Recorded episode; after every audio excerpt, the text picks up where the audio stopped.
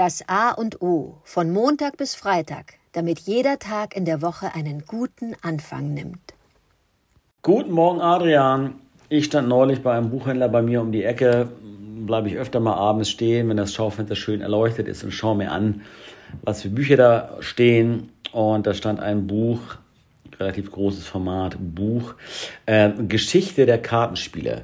Und da standen da einige Kartenspiele drauf und da wurde ich spontan äh, äh, ja, erinnert an alle möglichen Kartenspiele, die ich gerade in der Kindheit, Jugend gespielt habe und ähm, wollte, bin da mal gespannt, was du früher für Kartenspiele gespielt hast. Ich habe viel Mau Mau gespielt, Ewigkeiten, ganz viel Fingerkloppe, gerade so äh, auch mit vielen Jungs, war sehr kompetitiv und äh, teilweise auch unfassbar schmerzhaft.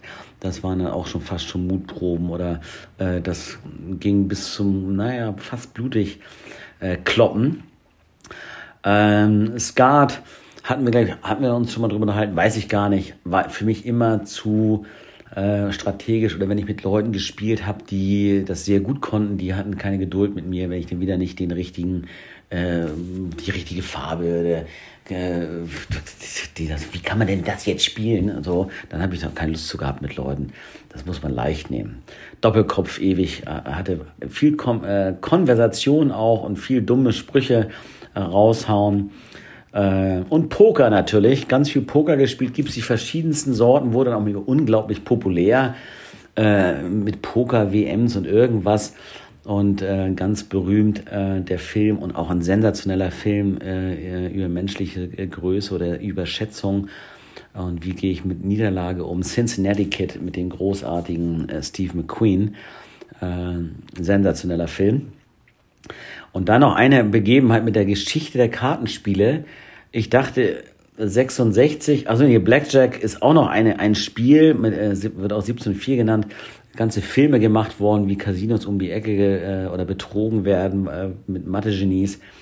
Aber 66, das Spiel, könnte ich dir heute geht bei ganz vielen Spielen so, die Regeln gar nicht mehr sagen, aber da hatte ich mal ein herrliches Begebnis. Ich konnte 66 sehr gut, habe ich gerne gespielt.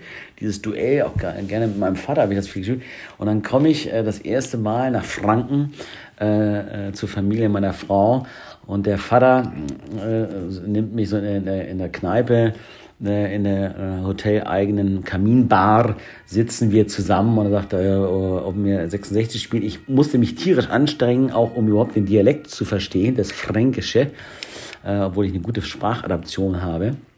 Und dann sage ich, na freilich, ne, äh, kann ich spielen. Und dann fangen wir an und dann packt er ein bayerisches Blatt, nennt sich das, glaube ich, oder altdeutsches Blatt mit Schellen und Obers und Unter. Und da war nichts mit Kreuz, nichts mit Pik und Karo Herz und Bube, Dame, König, König und so weiter. Das sah ganz anders aus. Und ich war verloren, ja. Und der Schorsch, ja, Gott hab ihn selig, äh, dachte, was, das kannst du doch nicht. Haben wir aber dann doch gelacht. Er verstand es einfach. Ich kannte das Blatt nicht. Es hat sich dann geklärt. Und äh, ich habe es bis heute nicht wirklich drauf mit diesen Eicheln und, und, und äh, äh, Schellen und was das alles da mit sich auf sich hat. Hat mich echt, aber da wieder dran erinnert. Und aber auch dran erinnert, was für geniale Möglichkeiten mit 32 Blatt oder eben größere Pokerblätter, 54. Äh, äh, Romy, doppelte, whatever. Ein unfassbares Universum. Aber dann freue mich auf deine Ideen, Gedanken zum Thema Kartenspiele. Guten Morgen, Oliver. Kartenspiel. Wir begeben uns in die Höhle der Kartenspiele. Da fallen mir spontan zwei Aspekte ein. Das eine ist der künstlerische Aspekt, den ich bei dir auch so rausgehört habe. Der, der Kartenstecher. Wie wurden früher im Mittelalter Karten hergestellt? Das war eine Kunstform. Genau. Wenn du sagst Schelle, Eichel und was weiß ich so, da musste schon einer hin und äh, da ein, eine gute äh, Vorlage konstruieren auf, auf Holz oder Metall, um dann diese Karten drucken zu können, was sehr kunstvoll war, was sehr schön ist. Deshalb auch dieses altdeutsche Blatt hat eine ganz andere Anmutung als vielleicht die ganz modern gestaltete. Das finde ich auch faszinierend zu sehen. Ich hoffe, das Buch, das du benannt hast, äh, zeigt auch genau diese Geschichte der Kartenherstellung. Weil ich das einfach äh, historisch gesehen sehr faszinierend finde. Ja, das zweite ist, und das hatten wir schon mal, Spielen, also in dem Fall Kartenspiel. Früher war es, vor kurzem war es Spielen. Es hat immer diesen sozialen Aspekt. Genau, man trifft sich. Man trifft sich, verabredet sich zu einem Spiele, Nachmittag oder Abend. Und wenn es ums Kartenspiel geht, habe ich ähnliche Erfahrungen gemacht. In der, in der Schulzeit haben wir Skat gekloppt. Und natürlich, wie du, es benannt hast, es gab diese, sorry, diese Klugscheißer, die dann ähm, genau, wieso kommst du mit dem nicht raus? Lange Farbe, kurzes Spiel, was, die Sprüche dann auch immer so, Oma-Spiel und warum hast du nicht, äh, du musst angeben, du musst äh, drüber gehen.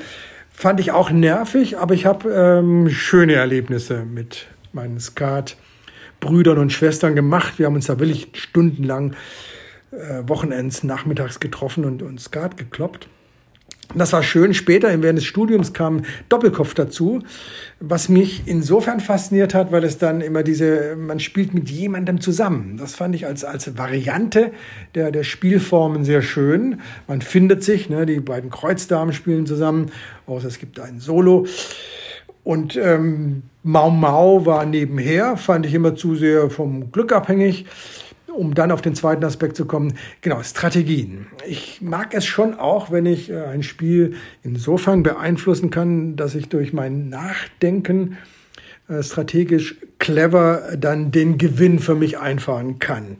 Das hat mich bei Kartenspielen schon auch immer fasziniert, zumal beim Doppelkopf. Und bei ähm, den sozialen Komponenten möchte ich jetzt meine, meine Mutter heranziehen, die schon seit Jahren eine, eine Bridge-Runde hat und ich finde das einfach toll.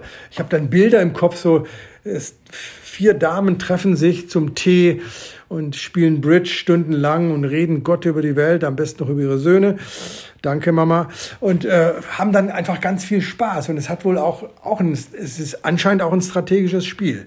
Und das finde ich als Bild faszinierend und äh, ich bin gespannt, wie ich dann im, im fortschreitenden Alter, was da für mich an Gesellschaftskartenspielen ansteht und ich mich mit Menschen treffe, um, um diese, dieses Kartenspiel zu pflegen.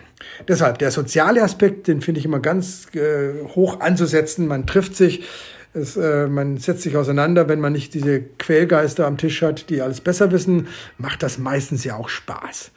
So gucke ich mal in meinem Freundes- und Bekanntenkreis und frage dann auch dich, ob wir vielleicht eine Doppelkopfrunde mal eröffnen, mal gucken, ob wir da Menschen finden, um uns dann strategisch die Soli und Hochzeiten und Farbspiele um die Ohren zu hauen. Lieber Oliver, auf zum Kartenspiel.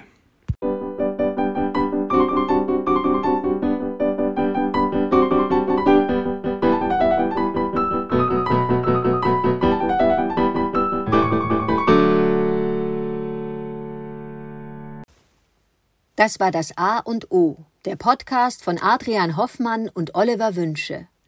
Möge es ein inspirierender Tag werden. Wir hören uns morgen wieder.